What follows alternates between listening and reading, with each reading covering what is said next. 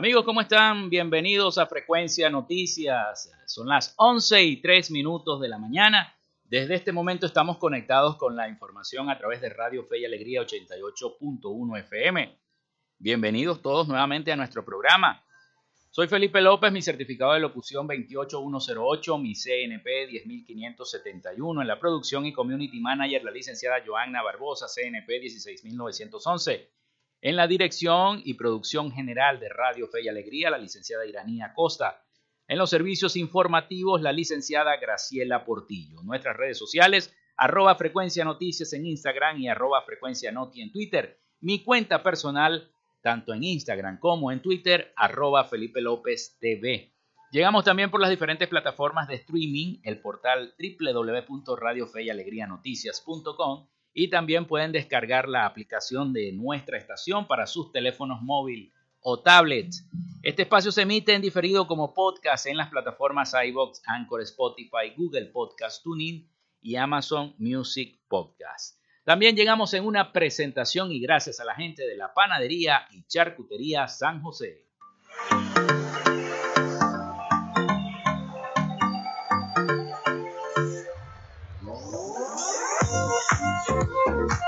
Si estás buscando el mejor pan de la ciudad para tu hogar o piensas en un emprendimiento de comida rápida y necesitas el pan de hamburguesa o perro caliente más sabroso de Maracaibo, en la panadería y charcutería San José te estamos esperando, con la mejor atención y el pan más caliente y delicioso. Tenemos para ti el pan francés, dulce, campesino, andino, el pan relleno de guayaba, las lambadas y las sabrosas quesadillas. También tenemos pastelería Estamos ubicados en el sector panamericano, avenida 83 con calle 69, finalizando la tercera etapa de la urbanización La Victoria. Para pedidos, comunícate al 0414-658-2768. Panadería y Charcutería San José, el mejor pan de Maracaibo.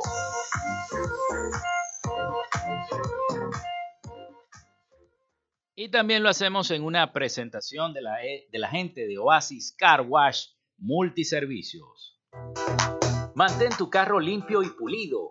Solo en Oasis Car Wash Multiservicios tenemos profesionales trabajando para ti en lavado de chasis, lavado de motor, engrase por punto, gamuza normal, gamuza especial más encerada y porcelana, tapicería, ducha grafitada y fórmula marina. ¿Qué esperas? Arranca a visitarlos en la avenida 5 principal de San Francisco, al lado de Pollos Arturos, diagonal a la estación de servicio El Bebedero. Te atendemos de lunes a jueves de 8 a.m. a 4 p.m. y viernes y sábados hasta las 6 de la tarde. Reserva tu cita al 0414-169-8422. En Oasis Car Wash, tu vehículo queda como nuevo.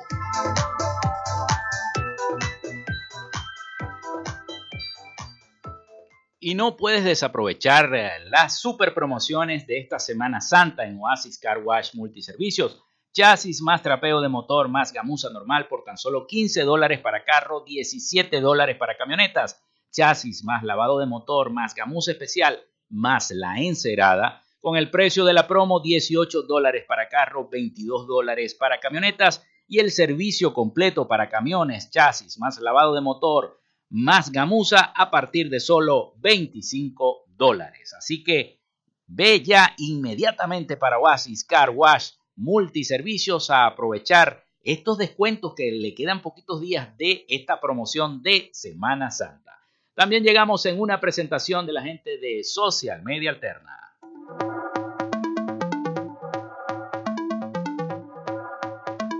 Gracias a la gente de Social Media Alterna hacemos posible la interacción tecnológica en redes. Si estás buscando quien te brinde asesoría o lleve las redes sociales de tu empresa o negocio, es momento de hacer el contacto con Social Media Alterna. Diseño de logos profesionales, community manager, diseño y administración de páginas web, podcast y radio online.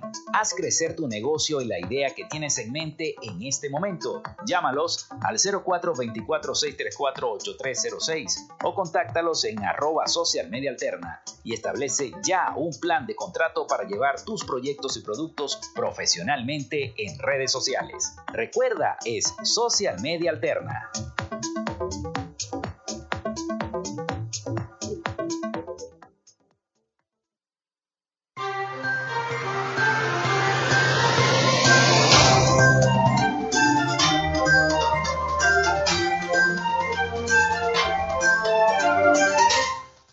Son las 11 y 8 minutos de la mañana acá en Radio Fe y Alegría 88.1 FM.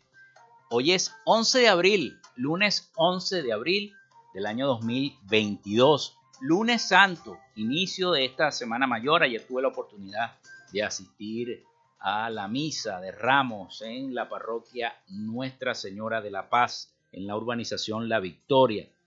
Excelente ceremonia por parte del presbítero Jonis Mendoza. Saludos a todos los amigos que nos están escuchando de la urbanización La Victoria. Bueno, los que pueden escucharnos, porque tengo entendido que en muchas partes de esa zona a esta hora se les va la luz. En la primera etapa, me dice la productora, se les va la luz. Como a todo el mundo, se le está yendo la luz en estos cortes ineficientes y todavía siguen diciendo que Venezuela está bien, que se está mejorando, que está echando para adelante. Todavía hay gente que está, creyendo y está, está convencida de eso. Bueno, hoy es 11 de abril. Y un día como hoy, ya vamos a hablar del 11 de abril, pero un día como hoy muere Confucio en el año 479 a.C., pensador chino cuya doctrina recibió el nombre del confucianismo.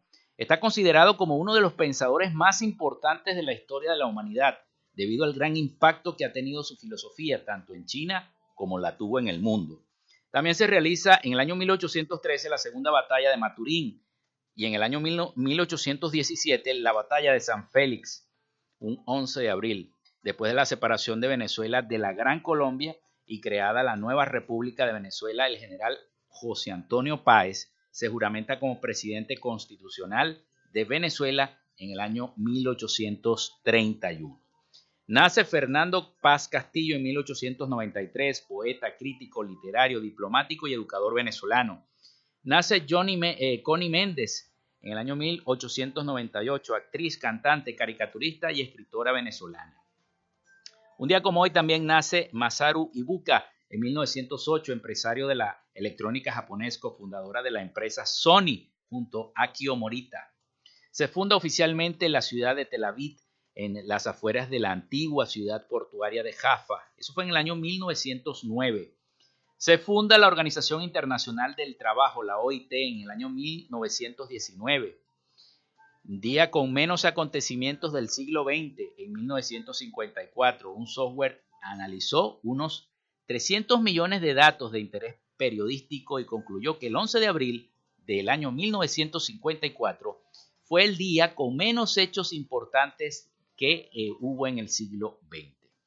El director ejecutivo de Apple Computer, John Sculley, acompañado de la junta directiva, deciden sacar y votarlo a Steve Jobs de Apple por descuidar el negocio y solo centrarse en el proyecto y diseño de la Macintosh. Eso fue en el año 1985. El 17 de septiembre de 1985, Steve Jobs abandona definitivamente la compañía que él mismo había fundado según John Sculley. Steve nunca fue despedido, se tomó un sabático y aún era presidente del consejo.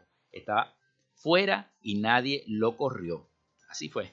Bueno, se funda Hidrocapital en el año 1991. Se produce también los acontecimientos del 11 de abril del año 2002, eh, donde se produjo este eh, golpe de Estado contra el presidente Hugo Chávez, quien fue restituido en la presidencia por militares leales en la madrugada del 14 de abril del año 2002. Hoy es Día Mundial contra el Parkinson, Día Internacional del Remero y Día Internacional del Juego de Mesa, para todos los que les gustan los juegos de mesa. Bueno, 11 de abril, un 11 de abril que fue bastante fuerte. Esa mañana del 11 de abril del año 2002, yo laboraba en el canal como periodista, en el canal 7 Televisa, cuando existía el noticiero en Televisa.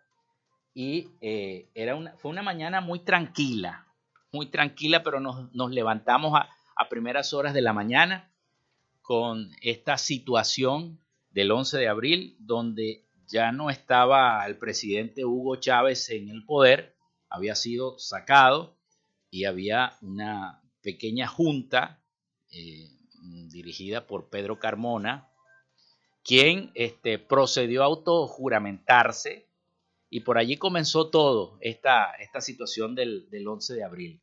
Recuerdo que eh, nos tocaron muchísimas ruedas de prensa ese día y que fue un día donde eh, se logró hacer muchas, muchas cosas, muchos enfrentamientos, hubo muchos enfrentamientos de calle, sobre todo en los cuarteles venezolanos. Y eh, también nosotros como periodistas procedimos a monitorear el asunto desde cada uno, desde los diversos canales, tanto en el Canal 11 como en Televisa, como en todos los medios y en las emisoras de radio que estaban haciendo cobertura de este episodio en la historia venezolana. Pero estaremos hablando más adelante de eso eh, con nuestro invitado de hoy. Hoy tenemos de invitado a Pedro Pablo Fernández, que es analista político este, nos va a estar atendiendo vía telefónica. Así que bueno, estaremos hablando de la situación de Venezuela, de la situación política de nuestro país. Pero vamos a escuchar eh, varios audios que les tengo por acá. Eh, activistas de derechos humanos y con todo esto que, se ha hablado de la Corte Penal Internacional, los activistas de derechos humanos esperan que se generen mecanismos de protección para los que eh, cooperen con la oficina de la Corte Penal Internacional que operará en nuestro país, en Venezuela. Vamos a escuchar el eh, siguiente informe sobre esta cooperación.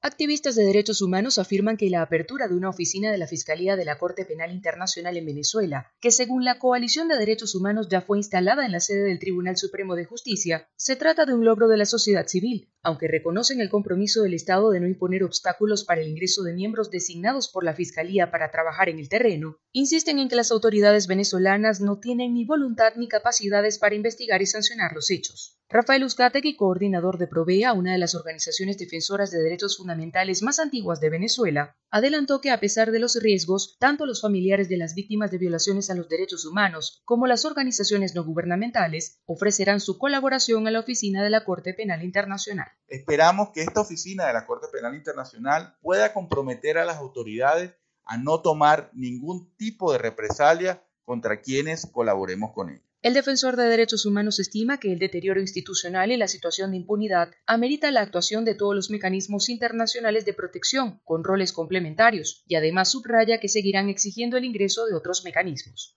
A los cuales hasta este momento se ha impedido el ingreso a Venezuela. En primer lugar, el de la Misión Independiente de Determinación de Hechos, los relatores y relatoras de Naciones Unidas y de la Comisión Interamericana de Derechos Humanos.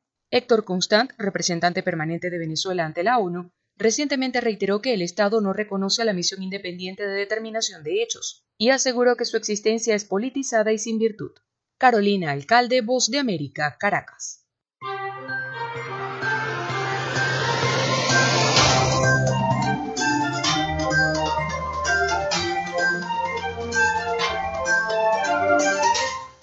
Bueno, son las 11 y 16 minutos de la mañana. Nosotros hacemos nuestra primera pausa y ya regresamos con más de Frecuencia Noticias y nuestro invitado de hoy, vía telefónica. Ya venimos. Quédate con nosotros. Ya regresa Frecuencia Noticias por Fe y Alegría 88.1 FM con todas las voces.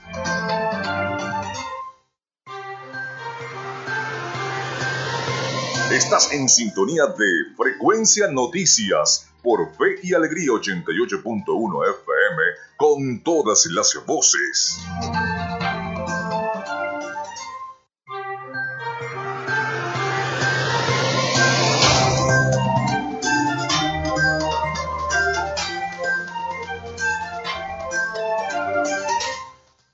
Son las 11 y 20 de la mañana acá en Radio Fe y Alegría 88.1 FM y nuestro programa Frecuencia Noticias. Bueno, vamos con nuestra sección. Hoy dialogamos con... En Frecuencia Noticias, hoy dialogamos con... Dialogamos con el analista político Pedro Pablo Fernández, abogado egresado de la Universidad Central de Venezuela con una especialización en economía en la Universidad de Colorado, asimismo con una maestría en política pública en Georgetown University y director general del Centro de Políticas Públicas y FEDEC. Bienvenido, bienvenido a Frecuencia Noticias y bueno, este, ¿me escucha?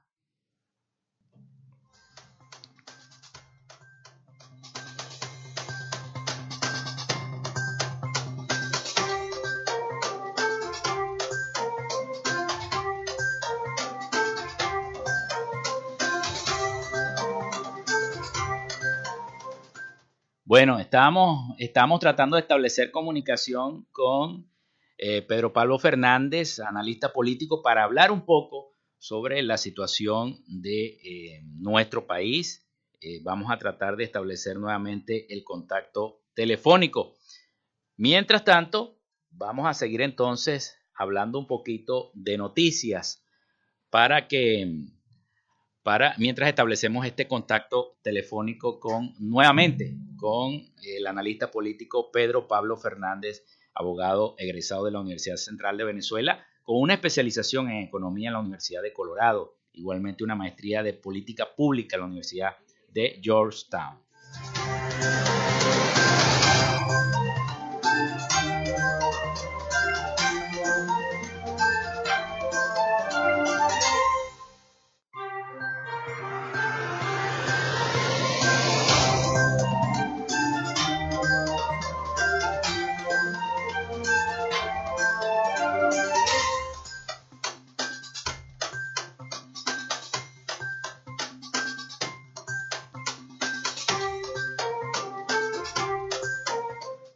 Ahora parece que sí establecimos esta, esta comunicación, Pedro Pablo. Hola. Hola, ¿qué tal? Bueno, ahora sí, estamos al aire. Bien, vale, bien. Muchas gracias por esta oportunidad de comunicarnos con toda la gente que nos escucha. Desde Maracaibo, bueno, ahí tienes al, público zuliano de oyente, ¿no? La este, tierra del sol amado. Sí, señor. Bueno, bienvenido a Frecuencia Noticias, este, eh, a través de, de, este espacio, de esta emisora Fe y Alegría 88.1 FM. Y bueno, la, la, aparte de darte la bienvenida, eh, quisiera que nos hicieras un análisis precisamente, eh, porque hoy, 11 de abril, una fecha importante en la historia de Venezuela, eh, por todo lo que ocurrió, sabemos, este, y todo lo que implicó esa fecha, se ve reflejado en este futuro que tenemos los venezolanos en la actualidad, gran parte de eso, ¿no? No sé qué piensas tú. Mira, este sí, es una fecha de que yo creo que es una fecha amarga para, para Venezuela.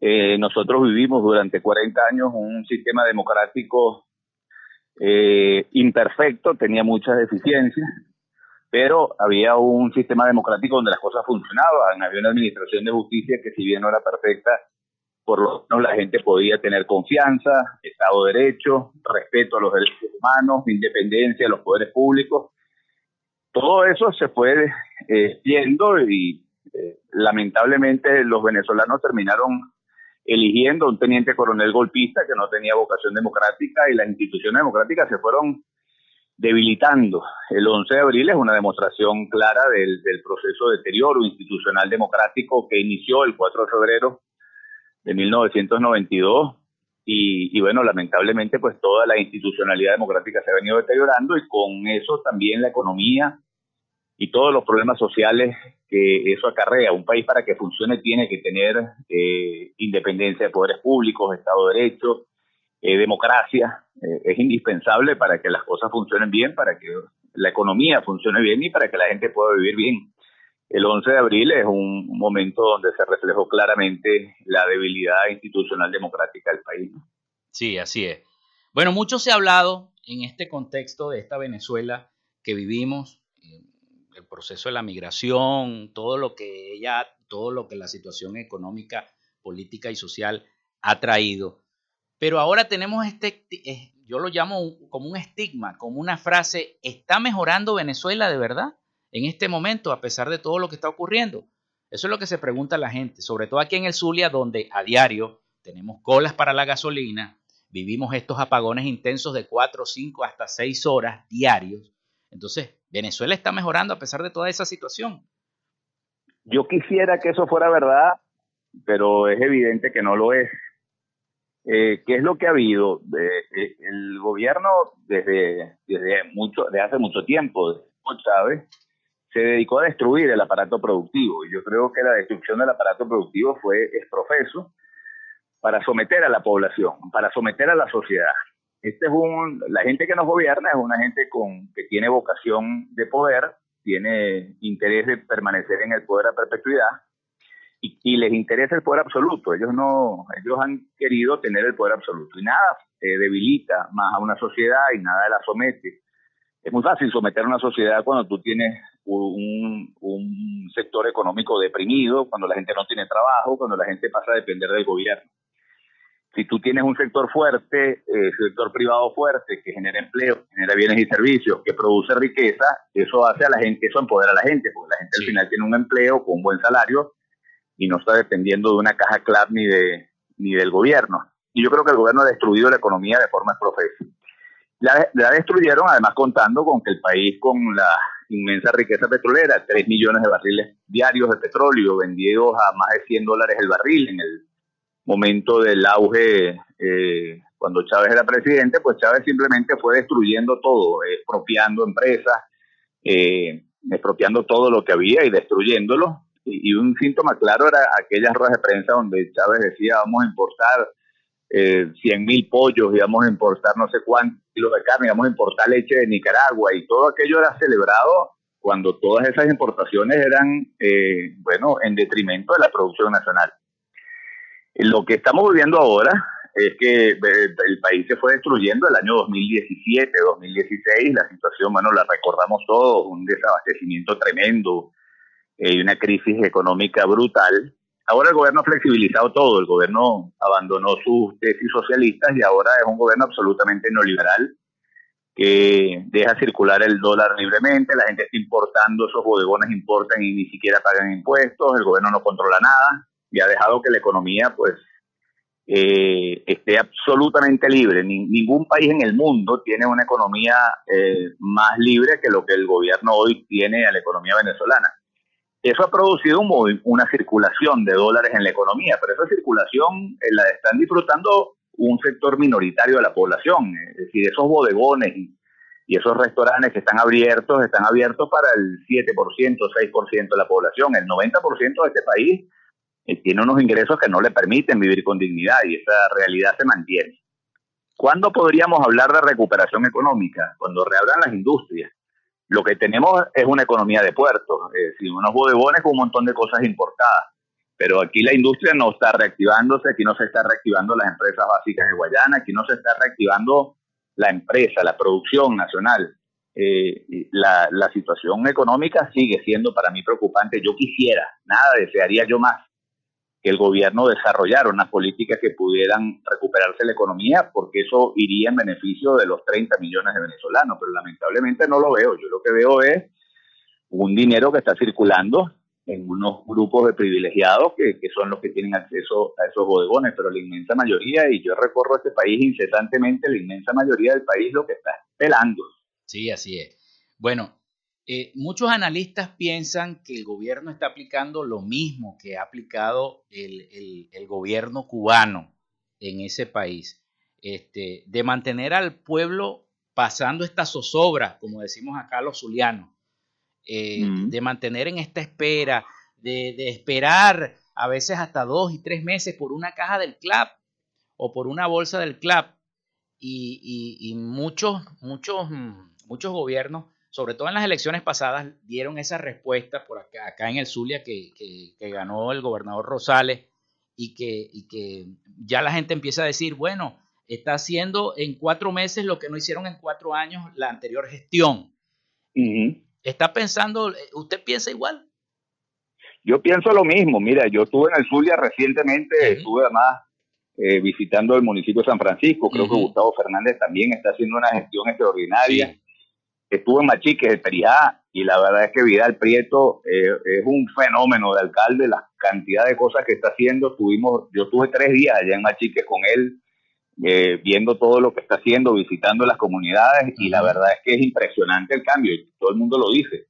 Eh, yo creo que se están abriendo las puertas en Venezuela para que se construya una alternativa. Creo que no se construyó hasta el momento, porque lamentable hemos tenido un liderazgo político desde la oposición que ha privilegiado los intereses personales o partidistas por encima del interés general del país de, salir de esta tragedia.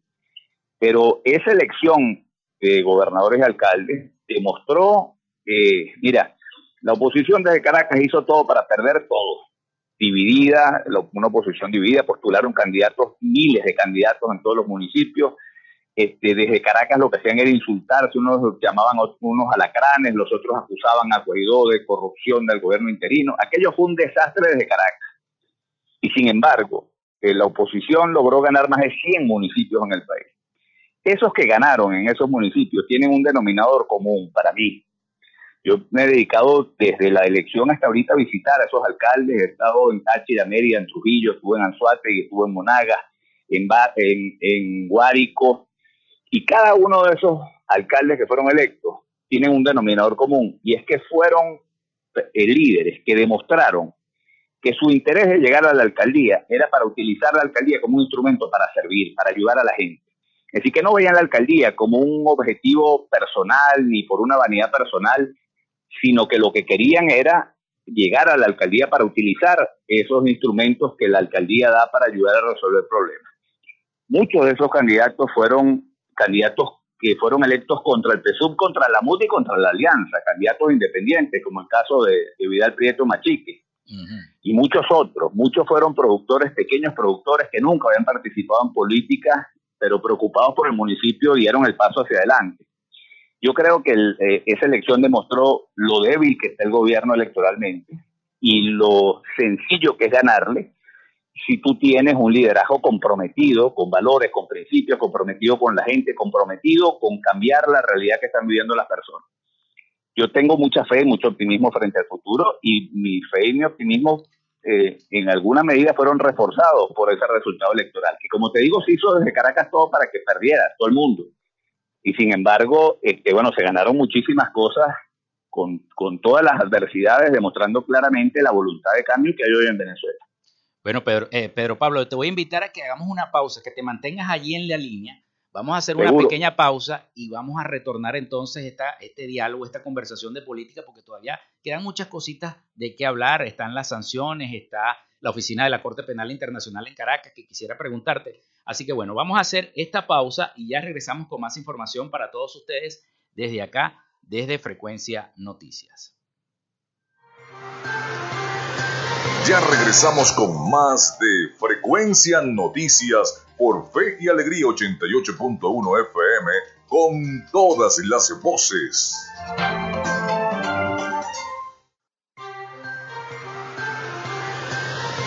Estás en sintonía de Frecuencia Noticias por Fe y Alegría 88.1 FM con todas las voces.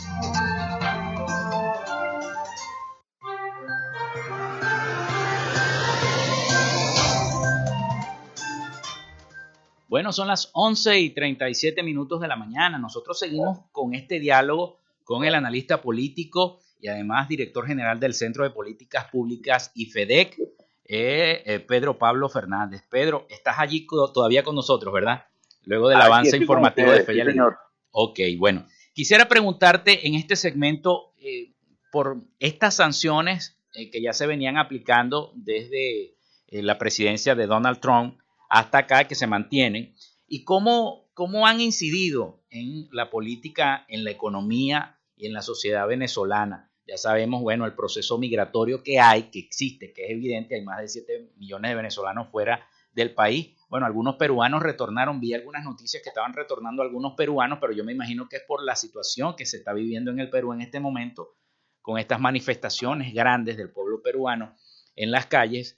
Y eh, eh, también, ¿cómo han incidido? Este, o, piensas tú que han incidido en parte de la economía venezolana?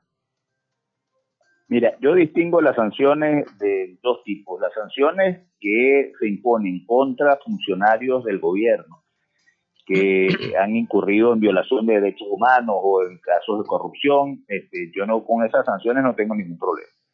Las sanciones que afectan la economía venezolana a mí no me gustan ni un poquito.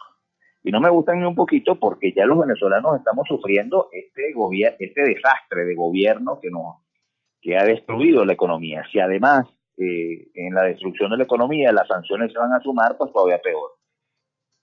Eh, cuando tú vas al Táchira y ves a los sembradores de papa en la frontera que no pueden sacar sus productos porque no tienen gasolina, este, oye, eh, la familia de, de esos productores agropecuarios, agrícolas, viven y comen esos niños si, si, el, si el papá puede vender su cosecha y puede producir, si no, esos niños terminan muriéndose de hambre. Entonces yo no puedo apostar nunca a sanciones, a salir del gobierno con sanciones económicas. Es una apuesta que es inmoral. Es decir, la apuesta es vamos a, a destruir la economía hasta tal punto que el gobierno tenga que irse. Oye, eso tiene consecuencias sobre personas, sobre seres humanos, sobre madres que tienen que darle de comer a sus hijos. Entonces, a mí eh, esas sanciones no me gustan ni un poquito. Yo creo que los eh, opositores que defienden ese tipo de sanciones tienen a los hijos comiendo bien y tienen a los hijos afuera, porque nadie puede defender sanciones económicas si está consciente de los padecimientos que tiene la familia venezolana. Después, las sanciones son contraproducentes, porque las sanciones no ayudan a tumbar al gobierno. Es mentira que un gobierno se cae eh, ningún gobierno en el mundo ha, caído por culpa de las sanciones. Todo lo contrario, los gobiernos terminan fortalecidos. Y pongo tres casos.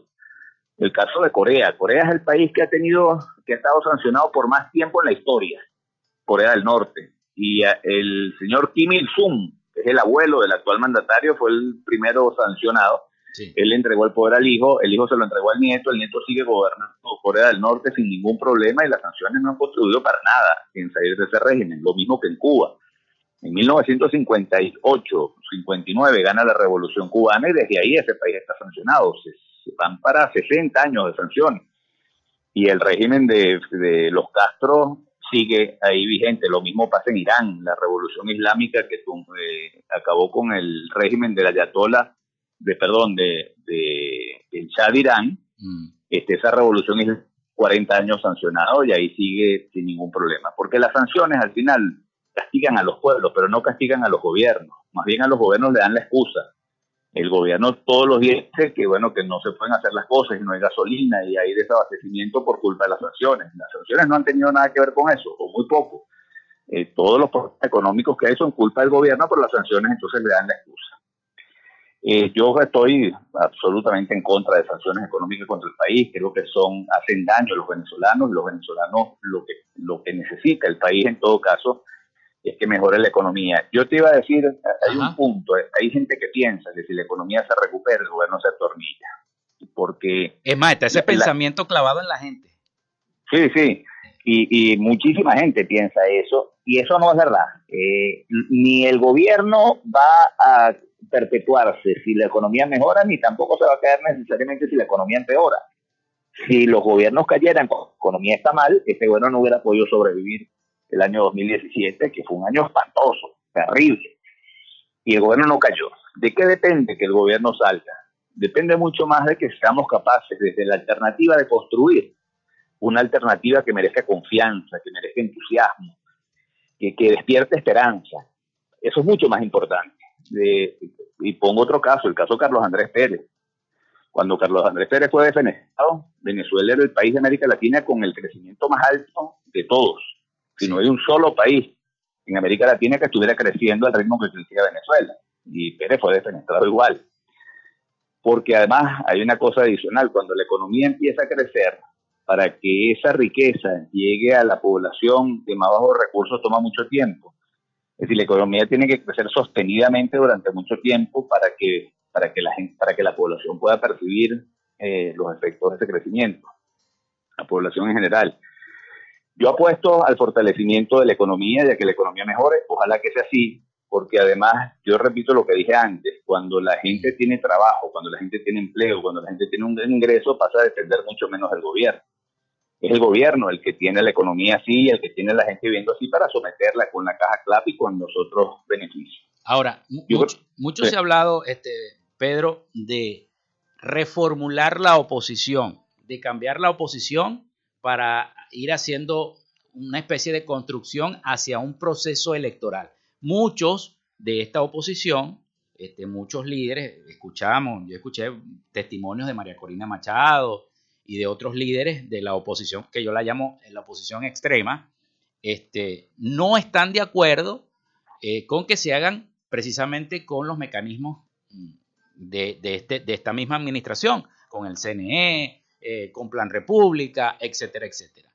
Eh, ¿Cuál es tu posición respecto a esta reformulación? Y otra pregunta que te quería hacer, tu visión sobre ¿fracasó o no fracasó este interinato, este llamado gobierno interino, el cual lideriza Juan Guaidó, eh, junto con varios mm, diputados, exdiputados de la Asamblea Nacional de 2015?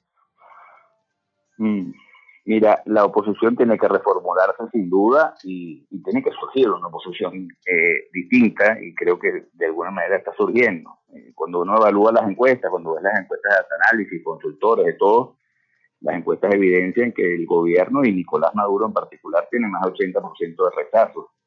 Pero la última encuesta de análisis le da también 80% de rechazo a, Guaidó y a Leopoldo López y a Henry Ramos y a Henry Falcón y a, todo ese liderazgo está muy mal evaluado en este momento. Enrique les aparece con 84% de rechazo. Creo que la gente está obstinada del liderazgo político y yo en alguna medida encuentro que es perfectamente razonable eso, porque bueno, un liderazgo político de oposición que está dividido, eh, no, no, son capaces de unirse y eso lo que evidencia es que no actúan con desprendimiento, no ponen los intereses de los venezolanos por encima de los intereses particulares. Eso, la, la, primera, la primera cosa que pone en evidencia que el liderazgo político no está poniendo por encima el interés nacional, que el interés de cada uno de los partidos es la, la peleadera que tienen.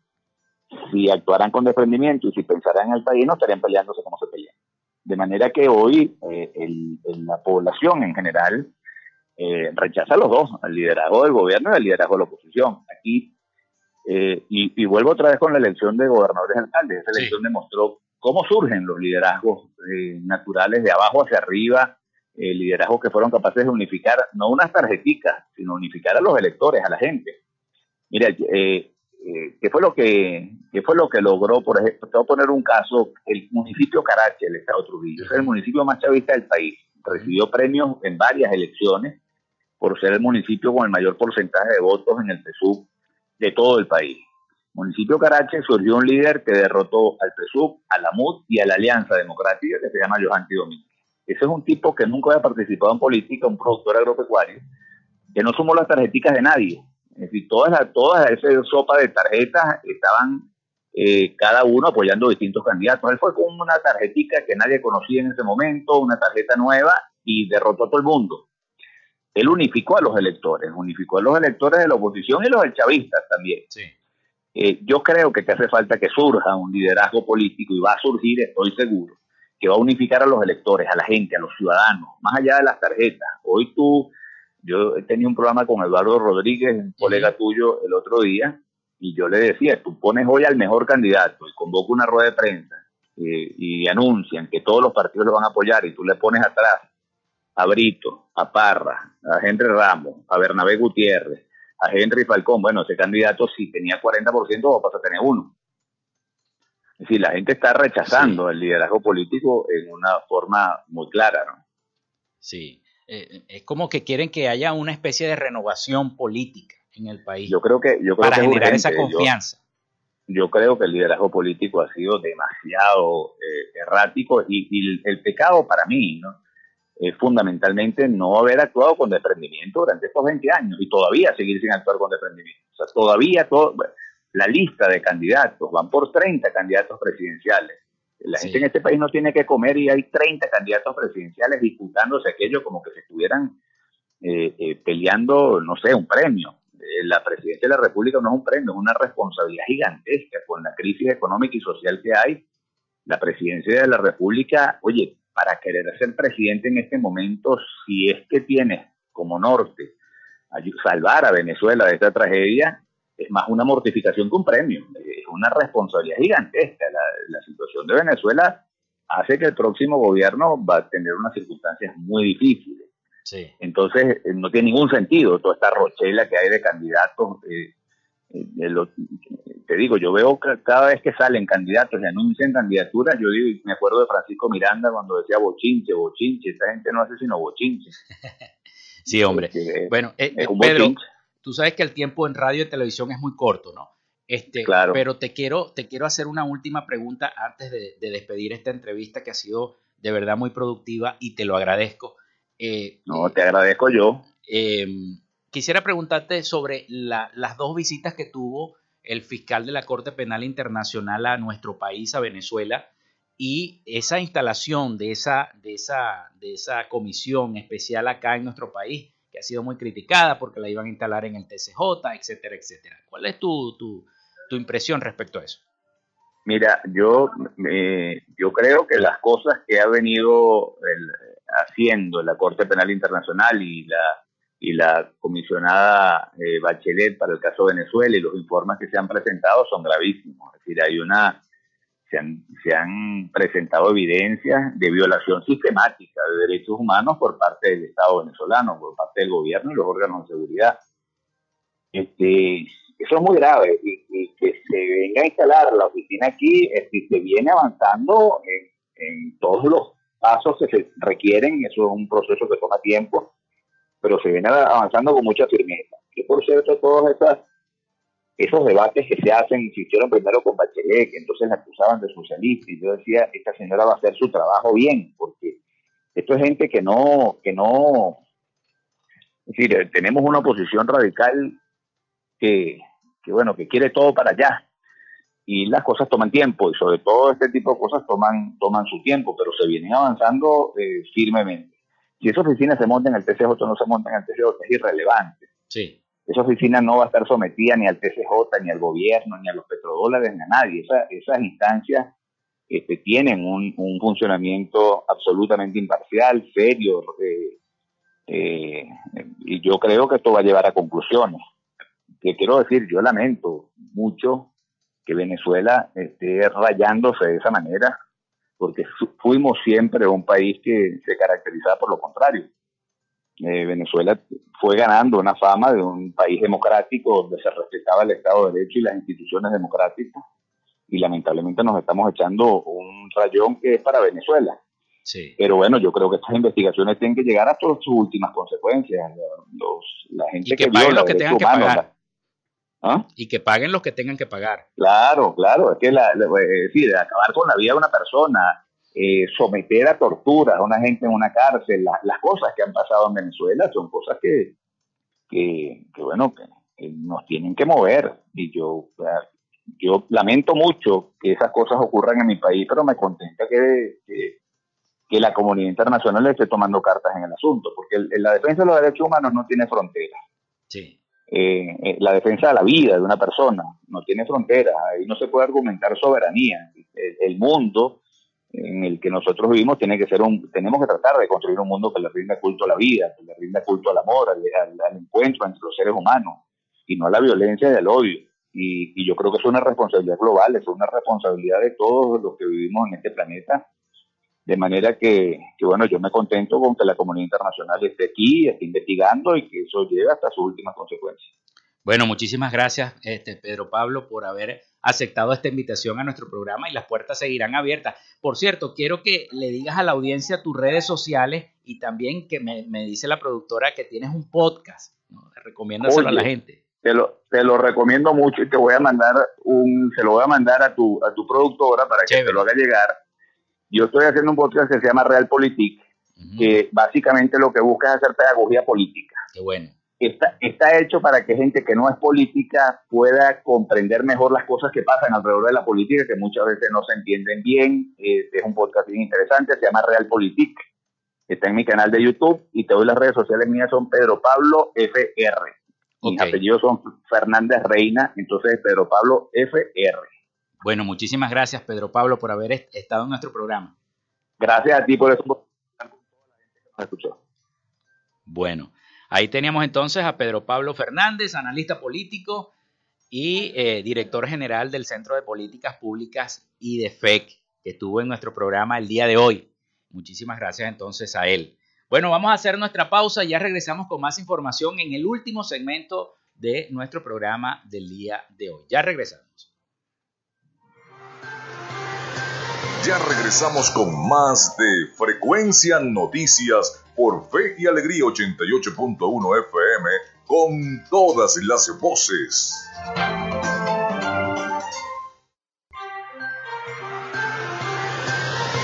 Estás en sintonía de Frecuencia Noticias por Fe y Alegría 88.1 FM con todas las voces. Bueno, son las 11 y 56 minutos de la mañana, casi casi despidiendo nuestro programa. Hoy el alcalde de Maracaibo, Rafael Ramírez, ofreció esta mañana temprano una rueda de prensa a propósito del inicio tanto de la Semana Santa como de todas las actividades que se han desarrollado. Vamos a escuchar entonces rápidamente, antes de despedir nuestro programa, las declaraciones del alcalde Rafael Ramírez. Porque también para esta misma semana se prevé que la feligresía pueda hacer el regreso a los siete templos o lo que va a ser los siete templos como, como una tradición mariana que se tiene, al igual que la procesión que se va a realizar el día miércoles.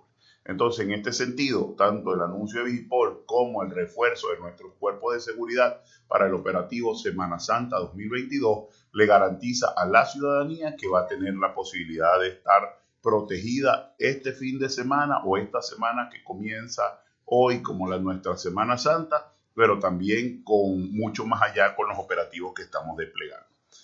Eso en ese marco, entonces también en la misma semana pasada se iniciaron los trabajos en la Iglesia de la Consolación. ¿Eso por qué? Porque tenemos la intención de celebrar el 24 de abril Jesús de la Misericordia, que eso forma parte de todo un mes religioso en donde estamos reforzando la fe, porque esa fe nos ayuda también a seguir levantando esta ciudad que tanto lo necesita. Seguimos trabajando por todo lo que tiene que ver con nuestros operativos y el resto de nuestros temas en una semana que tiene mucha fe y que le pedimos a toda la ciudadanía, y con esto voy cerrando, le pedimos a toda la ciudadanía que todos estos esfuerzos que la alcaldía de Maracaibo hace dependen principalmente de la responsabilidad ciudadana.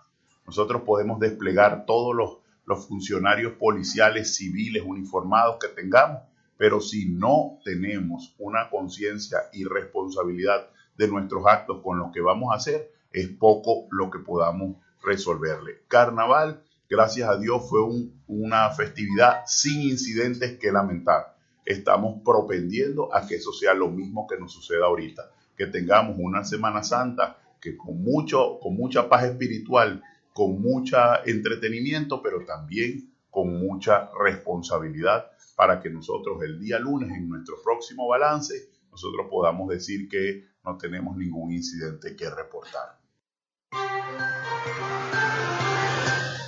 Bueno, ahora sí nos vamos. Son las 11 y 58 minutos de la mañana. Hasta aquí esta frecuencia de noticias. Laboramos para todos ustedes en la producción y community manager la licenciada Joanna Barbosa, CNP 16911. En la dirección y producción general de Radio Fe y Alegría, la licenciada Iranía Costa. En la coordinación de servicios informativos, la licenciada Graciela Portillo y en el control técnico y conducción quien les habla Felipe López, certificado de locutor 28108, mi CNP, el 10571. Y recordarles que llegamos en una presentación de la panadería y charcutería San José. Si estás buscando el mejor pan de la ciudad, visítalos. Están ubicados en el sector Panamericano, Avenida 83 con calle 69, finalizando la tercera etapa de la urbanización La Victoria. Para pedidos, comunícate al 0414-658-2768. Panadería y Charcutería San José, el mejor pan de Maracaibo. También lo hicimos en una presentación de Oasis Car Wash Multiservicios, ubicados en la avenida 5 principal de San Francisco, al lado de Pollos Arturos, diagonal a la estación de servicio El Bebedero. Para hacer una cita y lavar tu vehículo, al 0414-169-8422. 22. Y también lo hicimos en una presentación de Social Media Alterna. Haz crecer tu negocio si quieres un logo profesional, Community Manager, diseño y administración de páginas web, podcast o una radio online. Comunícate al 0424-634-8306 o contáctalos a través del Instagram arroba social media alterna. Bueno, nos escuchamos mañana, martes santo. Tengan todos un buen provecho a la hora del almuerzo. Hasta mañana.